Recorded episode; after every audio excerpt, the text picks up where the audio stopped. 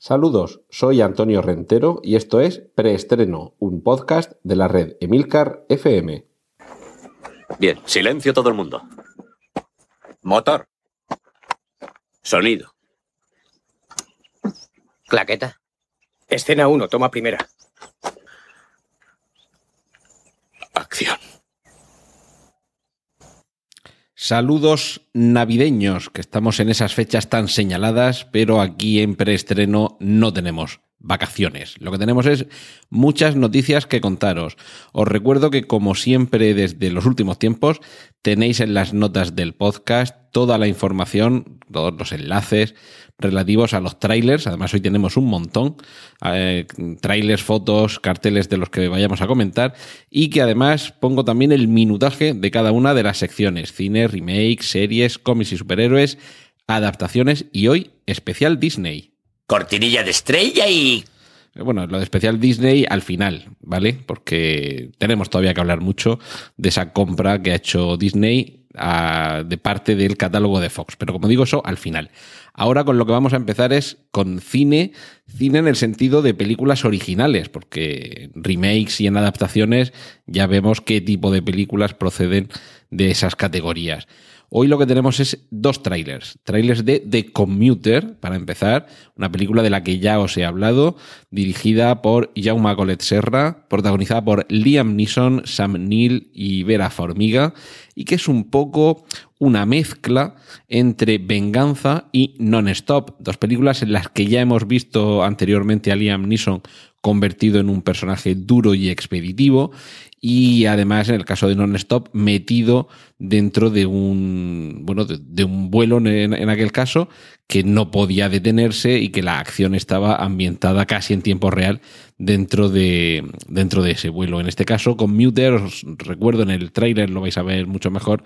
Commuter es la palabra que designa en inglés a las personas que a diario se desplazan desde su desde, bueno, desde donde viven, la ciudad dormitorio, el barrio, en fin, desde donde viven hasta el centro de una ciudad, eh, normalmente en transporte colectivo, en autobús, en metro, en tren de cercanías, y esa es la excusa para situar al personaje de Liam Neeson en una de esas circunstancias complicadas.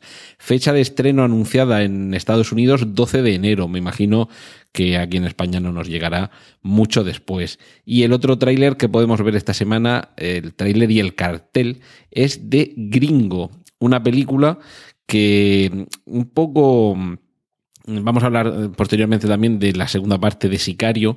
Y esta película es un poquito como la versión no estrictamente paródica, pero sí con algún dos, alguna dosis de humor negro de ese tipo de películas en las que lo, que tenemos de fondo es eh, tráfico de tráfico de estupefacientes, también eh, esa figura siempre atractiva del pez fuera del agua. En este caso, Gringo, una película que está protagonizada por eh, un actor no muy conocido, David Oyelowo, pero que cuenta con secundarios más que de lujo, Charlize Theron, Joel Edgerton, Amanda Seyfried, Tandy Newton y sobre todo Shalto Copley.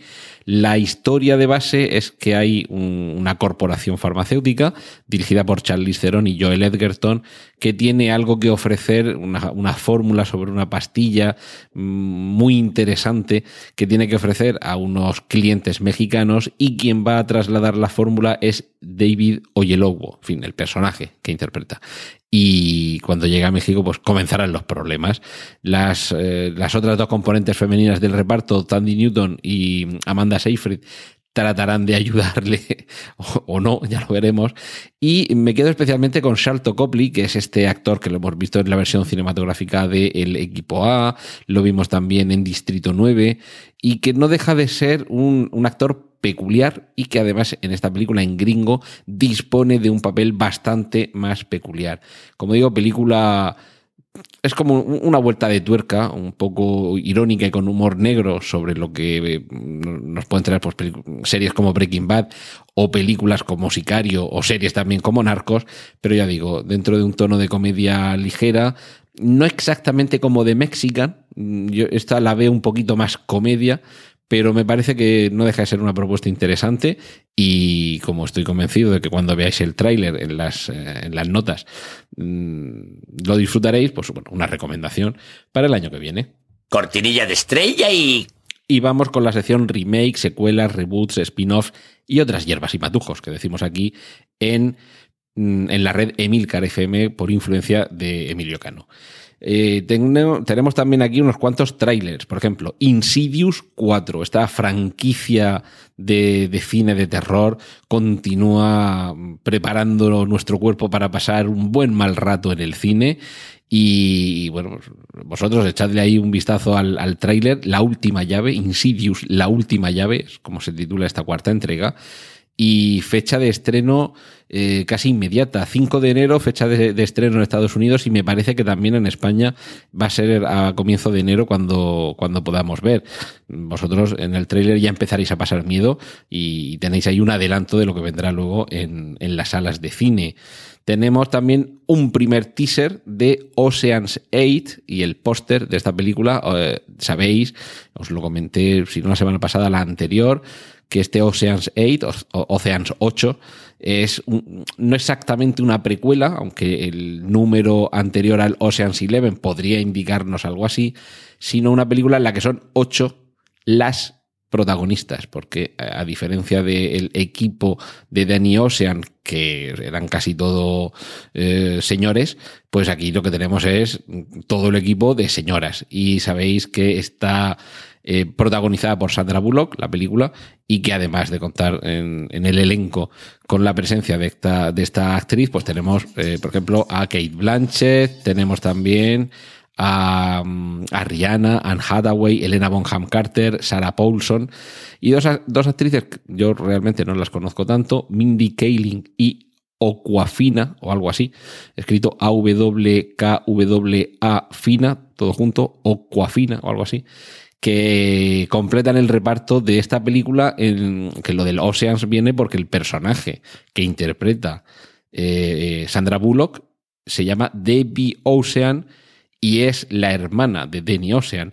Si miráis el tráiler con mucha atención, hay un detalle que tiene que ver con el año 2018 y con Danny Ocean y hasta ahí puedo leer. Pero bueno, ved, ved el tráiler con, con atención. Dentro también de, la sección de, de secuelas, eh, os he comentado antes que la película Gringo algo tenía que ver con, con otras series y películas, como podía ser Sicario, y tenemos el tráiler de Sicario 2 Soldado, una, una película que en este caso ya no tiene a Denis Villeneuve como, como director, pero sigue siendo más que interesante.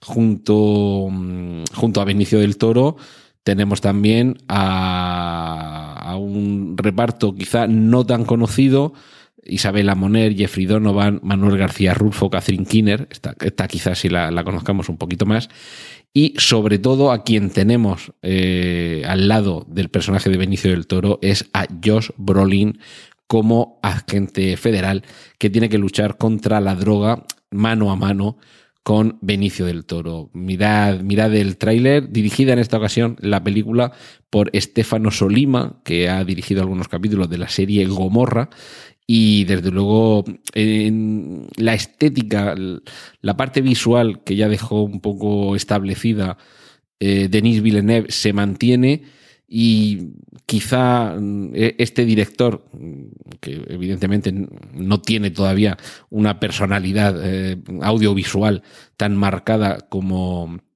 como Villeneuve, se ha dejado un poco llevar por el... A mí, me, fíjate, me da la sensación como si fuera eh, como una serie de televisión en la que el primero, lo, los dos o tres primeros capítulos corren a cargo de un director, digamos, de éxito, de campanillas, casos habituales como David Fincher en Mindhunter o House of Cards, y los siguientes directores un poco se amoldan a ese estilo y ya pues es un poco los guionistas los que tienen que hacer que la serie vaya, vaya circulando de manera adecuada. Me da un poco la sensación de que de forma acertada esto es lo que han hecho con Sicario. Han cogido el trabajo de Denis Villeneuve en, Sicario a secas y ahora con Sicario 2, Soldado, pues han dicho, bueno, vamos a mantener el tono, vamos a continuar la historia, la llevamos a otro teatro operacional, mantenemos un carismático actor como es Benicio del Toro y desde luego la lucha contra el narcotráfico da para muchísima creatividad audiovisual y cinematográfica. Ved vosotros el tráiler, eh, juzgad por vosotros mismos, que seguro que compartís conmigo el interés por ver esta película. Y terminamos la sección remakes contando que ya hay a la vista remake de Límite 48 horas, aquella película del año 82 con Nick Nolte y con Eddie Murphy, una de esas primeras películas en las que se mezclaba la buddy movie o película de colegas eh, con tono humorístico dentro de un estilo policíaco de, de, narración. De hecho, hubo una, funcionó también que tuvo una secuela, 48 horas más. En este caso, de momento, de momento, lo que tenemos es el tándem eh, de directores, que serían Benny y Josh Shafdi, y que sería Paramount la, la casa que estaría detrás. Como no, porque si no recuerdo mal, eh, esta película era de la Paramount, pues son ellos los que han dicho, bueno, vamos a ir rescatando algún título de, del pasado, cosa que pues no está funcionando mal en los últimos tiempos. Mirad si, si acaso la franquicia del, del, planeta de los simios. Eh, de momento lo que hay es eh, eso, el, rumor de que se está comenzando a, preparar y, y, que ya tiene asignados equipo de director y de, y de productor o de productores. Eh, junto con guionista, el propio Josh Shafty, uno de los, de los directores, y Ronald Bronstein, que sería otro de los, de los guionistas. Ahora ya lo que queda es ver qué actores van a tomar el relevo de los carismáticos Nick Nolte y eh, Eddie Murphy. Esto desde luego sí que es tener unos zapatos muy grandes que ponerse y habrá que tener también unos pies eh, muy grandes para, para rellenarlo. Quien suena como, como versión 2.0 de Eddie Murphy es un, un, humorista que se llama Gerard Carmichael, que yo personalmente no lo conozco, vamos, personalmente ni como espectador, no, no lo conozco. Me imagino que, bueno, si es, es un cómico, hay por ahí por internet eh, bastantes vídeos de actuaciones de Gerard Carmichael y bueno, pues un actor cómico, negro y, y, que, en fin, pues que debe tener su, su tirón cuando en Paramount están confiando en que sea capaz de ocupar el puesto de Eddie Murphy. Y por último, esto no es exactamente un, una noticia demasiado concreta, pero sí que sabemos que Star Wars Episodio 9 ya tiene título provisional para el rodaje. Cuando hablamos de título provisional, no es el título con el que se piensa que se vaya a estrenar en, en, cine, sino el título con el que se trabaja, al que se refiere mientras, mientras dura la producción quienes están trabajando en ella. No sé si lo sabéis que cuando se estaba rodando la Guerra de las Galaxias, lo que los viejunos conocemos como la Guerra de las Galaxias y los más jovencillos conocéis como Star Wars Episodio 4, Una Nueva Esperanza, pues bien, cuando se estaba rodando esa película, su título provisional era Blue Harvest, cosecha azul. En este caso, JJ Abrams, que sabéis que es el director que se va a encargar de, llevarla a cabo, le ha bautizado, ha bautizado esta producción como Black Diamond, diamante negro. Y esto no quiere decir nada porque Blue Harvest, cosecha azul, pues no tiene ninguna relación con cómo se tituló luego La Guerra de las Galaxias, Star Wars Episodio 4, Una Nueva Esperanza. Y seguramente Black Diamond tampoco tendrá una relación directa con cómo se va a llamar el episodio 9. Pero, en fin, pues de momento ya tiene un, título, aunque sea temporal, y eso también es síntoma de que la producción de esa, de esa película con la que se cierre esta tercera trilogía galáctica, pues ya está, ya está en marcha. Cortinilla de estrella y y vamos con el apartado de series de televisión, en concreto para, para, dar buenas noticias a los amantes de la serie de IT Crowd o de IT Crowd los informáticos, para entendernos en español, porque va a tener remake. Otro creador de una serie que ha tenido también bastante éxito, la serie moderna de Battlestar Galactica, porque sabéis que hay una serie de los años 80 que era también Battlestar Galactica. Pues bien, el creador de, de la moderna Battlestar Galactica eh, está preparando una serie de ciencia ficción para Apple. Este señor que se llama Ronald D. Moore vuelve a, bueno, a ver, él lo que, lo que tiene también entre manos es Outlander, que es una serie mm, muy exitosa de mezcla un poco la, la, parte histórica con la romántica y con el viaje en el tiempo. Y se supone que, si no me sale a mí mal las cuentas, está pendiente de que se ruede la cuarta temporada o que se grabe la cuarta temporada de, de Outlander. Pero mientras tanto, se ve que el hombre se aburre y está preparando una serie eh, ambientada en el espacio para Apple. Y esto de que sea para Apple, recordad que Apple no es ni como Netflix, ni como Amazon, ni como HBO, no tiene una plataforma de distribución de contenidos eh, como tal. Sí que tiene alguna un par de programas, quizá aquí en España no, no demasiado conocidos. Eh, Carpool Karaoke, es un programa de entrevistas. Seguro que habéis visto algún trozo de vídeo en el que hay un señor que va haciendo la entrevista, eh, sentado en el puesto de conducción de un coche, a su lado se sienta alguna personalidad, algún personaje famoso, que es, se supone que con quien le estaría haciendo la entrevista y van cantando en el coche.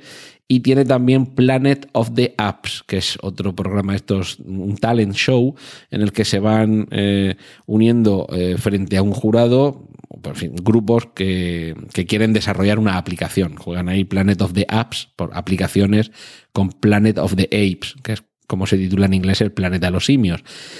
Pero eh, eso, esos contenidos, pues ya está. O sea, Apple ahora parece que produciendo esta, esta serie ambientada en el espacio comienza a tomarse en serio el crecimiento para disponer de su propia plataforma de streaming que el, el rumor es que se lanzaría el año que viene. Y de esto ya hablaremos más adelante, le dedicaremos tiempo porque junto a esa plataforma de Apple los rumores sobre la plataforma de streaming de Disney pues también suenan cada día con más fuerza, es decir, que nos vamos a juntar con demasiadas plataformas en casa. Mientras tanto, más confirmaciones de series de televisión. Una de las clásicas, Larry David, eh, conocido aquí en España como el show de Larry David, título original Curb Your Enthusiasm, que sería algo así como modera tu entusiasmo, mm, casi lo podríamos traducir porque es una forma así un poco cuando alguien está muy excitado, eh, eh, muy emocionado con algo, pues es un, una forma un poco de, bajarle los humos, mm, algo así como decir tranqui o algo así, ¿no? No te alteres, ¿no? Ese, sería un poco una de las traducciones que podríamos asignarle a Curb Your Enthusiasm. Pero bueno, aquí en España, el show de Larry David para entendernos. Fue una, una serie bastante exitosa hace ya bastantes años y recientemente se renovó por una nueva temporada que, llevaba, que llegaba, pues eso, después de, de varios años de silencio. Ha tenido mucho éxito, ha funcionado muy bien, es un tipo de humor quizá eh, que te tiene que entrar, ¿vale? Porque es, Larry David hace de una versión exagerada de sí mismo, una persona que, que mete mucho la pata, que provoca vergüenza ajena en algunas ocasiones, que no se modera, que eh, un poco como que no le tiene que dar explicaciones a nadie, que está de vuelta de todo y este señor pues va mm, haciendo mm, trastadas por ahí. Y, pero claro, eso es un personaje un poco huraño, un poco gruñón, eh, que no se corta un pelo, pues un personaje delicioso para una comedia de humor un poquito ácido. Y efectivamente ha funcionado tan bien que HBO confirma nueva temporada para 2018 de Larry David. Tenemos también a George Clooney, que entre otras muchas cosas se le acumula el trabajo a este señor. Está en preparación una miniserie sobre el Watergate, uno de esos eh, capítulos de la historia contemporánea de Estados Unidos que siempre da mucho juego en cine, recordemos todos los hombres del presidente, y, la próxima película de Spielberg, The Post, que se estrena en enero, que tiene también que ver con, con, el, con el Washington Post, de ahí el título, y bueno, pues ahora lo que viene es eh, George Clooney con, con, una miniserie que va a tener ocho capítulos y que, bueno, serie dramática que el propio Clooney en algún capítulo lo va a dirigir. Y digo que se le acumula el trabajo porque también hemos comentado que George Clooney tiene pendiente eh, Coach 22, la adaptación de la novela Trampa 22, que ya tuvo película, esta sátira bélica, y que además de protagonizarla también parece que va a dirigir algún capítulo. O sea que está George Clooney con, mucho, con mucha tarea pendiente. Quien se va a quedar libre va a ser Pedro Pascal, que no va a estar, el agente Peña, no va a estar en la cuarta temporada de Narcos. En principio, una de las razones lógicas para que no esté es que eh, se va a centrar la temporada cuarta de Narcos, eh, lo he dicho bien, la temporada cuarta de Narcos, sí, en, en, en todo lo que tuvo que ver con el cártel de Guadalajara Y la circunstancia es que eh, todos los eventos que, que, que van a narrarnos en esa cuarta temporada acerca del cártel de Guadalajara sucedieron antes de lo que ya hemos visto en las dos primeras temporadas de Narcos y en esta tercera. Con lo cual, pues, realmente no tiene sentido, mm, digamos, mm, faltaría a la coherencia de lo que ya hemos visto, que la gente peña que, que 10, 15 o 20 años antes eh, y, con la misma eh, con el mismo aspecto, no, no lo íbamos a ver 10 años más joven, apareciera también en esas investigaciones. Entonces, de momento, eh, Narcos continúa, aunque sea dando en este caso un salto hacia atrás en el tiempo, y ya veremos si más adelante se recupera o no el agente Peña. Otra serie que tendrá nueva temporada es Dark, esta serie alemana que comparte algunos elementos, algunos, con Stranger Things, tiene parte de ambientación en los años 80, grupo de chicos jóvenes en un pueblo en mitad del monte en el que pasan cosas raras, en fin, tiene algunos elementos en común. También tiene algunos elementos en común con Perdidos y no deja de ser, para mí, una de las sorpresas de la temporada. Esta serie Dark, eh, desde luego mi recomendación. Y por eso me da mucha alegría que la renueven por una segunda temporada. Lo que no sabemos todavía es cuándo se estrenará esa segunda temporada. Primero tendrán que grabarla, pero ya es buena noticia que la hayan renovado. La que no renueva es Dirk Gently, agente de, detective holístico, que es seguramente de las más divertidas, descacharrantes y originales comedias de los últimos tiempos. Otra severa recomendación por si se os ha pasado este año. Y, y, a pesar de todo, a pesar de esa originalidad, o quizá a causa de esa originalidad, no ha funcionado todo lo bien que a muchos nos gustaría y no habrá tercera temporada de Dirk Gently, con lo cual yo creo que ya se convierte directamente en serie de culto y revisad en las notas del podcast porque os incluyo el enlace al tráiler de La Peste, una miniserie mmm, española ambientada a finales del siglo XVI, dirigida por Alberto Rodríguez, eh, director de las magníficas películas La Isla Mínima o El Hombre de las Mil Caras, una serie que se va a estrenar en la plataforma Movistar Plus el 12 de enero y que eh, la protagoniza Paco León, que en esta ocasión abandona su perfil de comedia para pasar a este drama en el que tenemos eh, a un hombre a quien lo ha condenado la, Inquisición, una serie de crímenes que hay que resolver y que de la resolución de dichos crímenes eh, depende el que pueda salvar su vida. Tenemos también eh, junto, junto a Paco León a, a Manolo Soto, a Paco Tous, a Javier Botet o Patricia López dentro del, del reparto. Y desde luego tiene bastante buena pinta y siempre es de agradecer que haya productos nuevos y originales en la, en la televisión española. Cortinilla de estrella y... Y vamos con la sección cómics y superhéroes. Rápidamente tenemos un póster de Deadpool 2 en el que parodia determinados frescos eh, situados en la capilla sixtina del Vaticano. Tenemos también las primeras fotos de Tom Hardy como Venom. Y por cierto, un rumor que, mm, del que me he enterado. Eh, no sé si recordáis la película Life, una película que se ha estrenado este año, que tenía que ver con una misión de eh, unos astronautas que estaban en órbita en la Tierra, que estaban analizando el, el primer vestigio encontrado de posible vida eh, en el espacio. Y, y, algo comenzaba a pasar en la nave, que aquello empezaba a torcerse un poco y a no funcionar como todos pensaban, con esa forma de vida que efectivamente terminaba, en fin, sembrando el caos en, en la nave. Y hay quien, quien está sosteniendo por ahí que Life es la precuela secreta de Venom. Ojo, ojo con esto.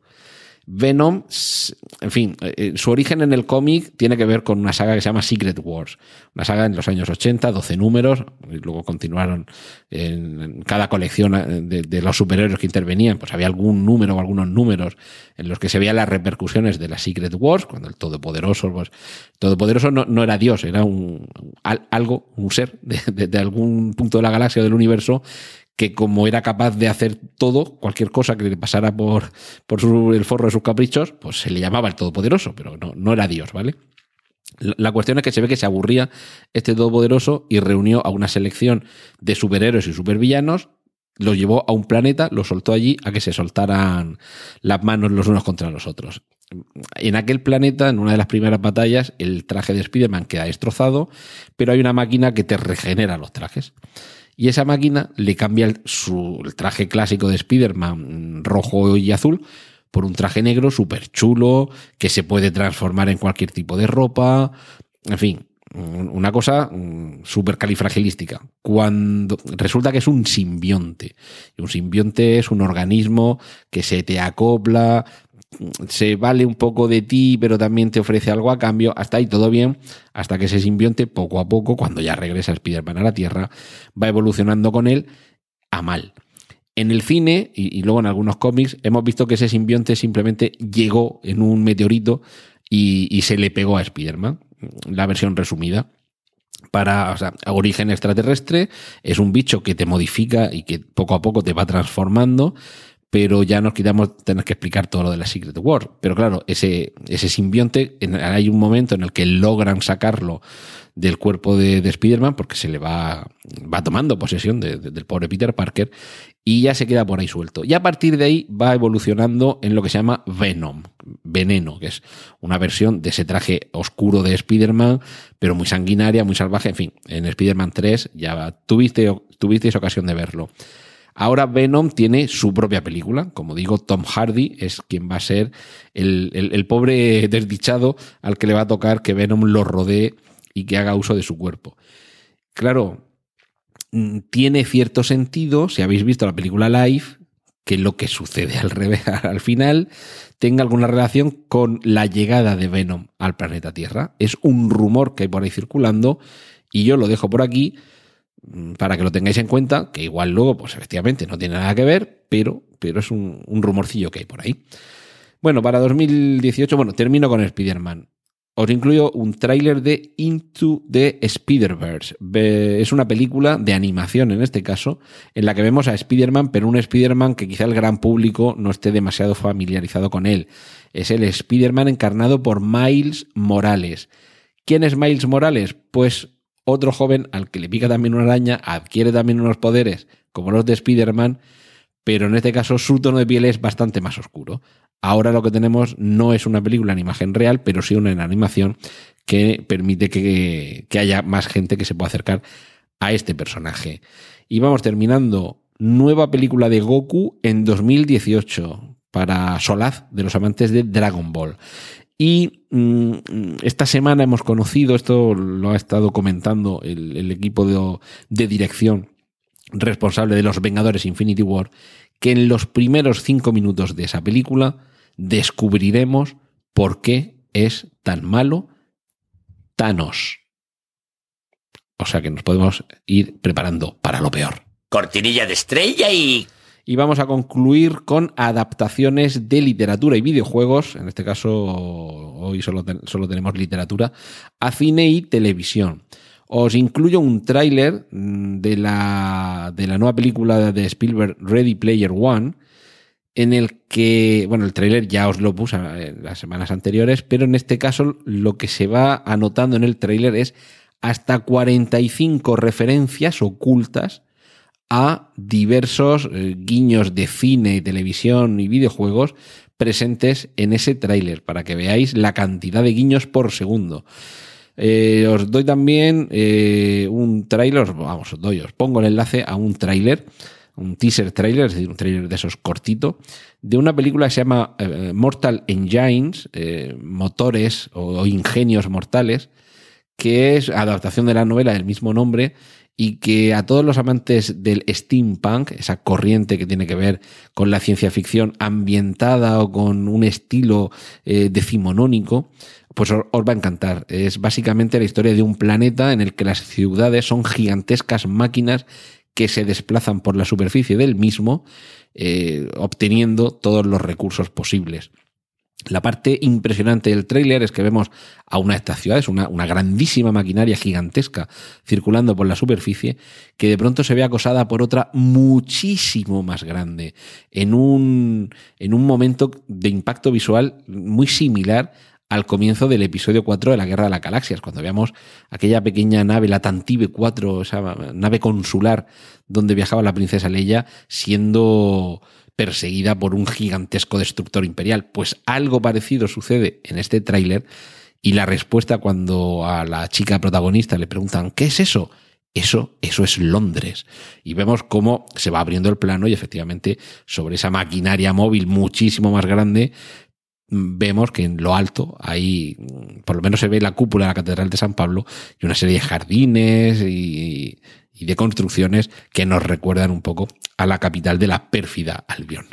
Y mientras os recuperáis de ese, de ese impacto, os recuerdo que hay serie nueva de Mujercitas, la, la novela ya clásica de Luisa May Alcott, que se va a estrenar este mes de diciembre en, en Reino Unido y me imagino perdón, eh, sí, sí, en Reino Unido, y me imagino que no tardaremos mucho en poder verla aquí en España, en este caso con Angela Lansbury, que sigue, sigue en marcha, eh, ya sabéis, la de... Mm, se ha escrito un crimen, sigue en marcha, en este caso como la tía March, y entre otras de las protagonistas de, de esta serie está Emily Watson, o sea que que si no os acordabais de, Mujercitas, pues nada, pues nueva versión, además ambientada en su época, no han tratado de modernizarla ni nada. Y cerramos con las últimas declaraciones de Sir Ian McKellen, que ya sabéis, Magneto, Gandalf, que dice que no quiere que otro actor sea Gandalf en la serie de televisión que se está preparando sobre El Señor de los Anillos. O sea que crucemos los dedos, que todavía vamos a tener la suerte de verle como, como Gandalf, y además en lugar de solamente en seis películas, en, en varias temporadas de alguna serie de televisión. Cortinilla de estrella y... Y muy someramente, antes de terminar, quería hacer un pequeño repaso a todo lo que Disney ha comprado por unos 52 mil y pico millones de dólares a la Fox. En este caso, lo que ha comprado es 21st Century Fox. Siempre hablamos de la 20th Century Fox, pero Fox tiene, entre otras cosas, algo que se llama 21st Century, Fox y que tiene una cantidad de franquicias, estudios y demás que, abren el, abanico de posibilidades de lo que ya tenía Disney bajo sus alas o bajo las orejillas de, de ese ratón.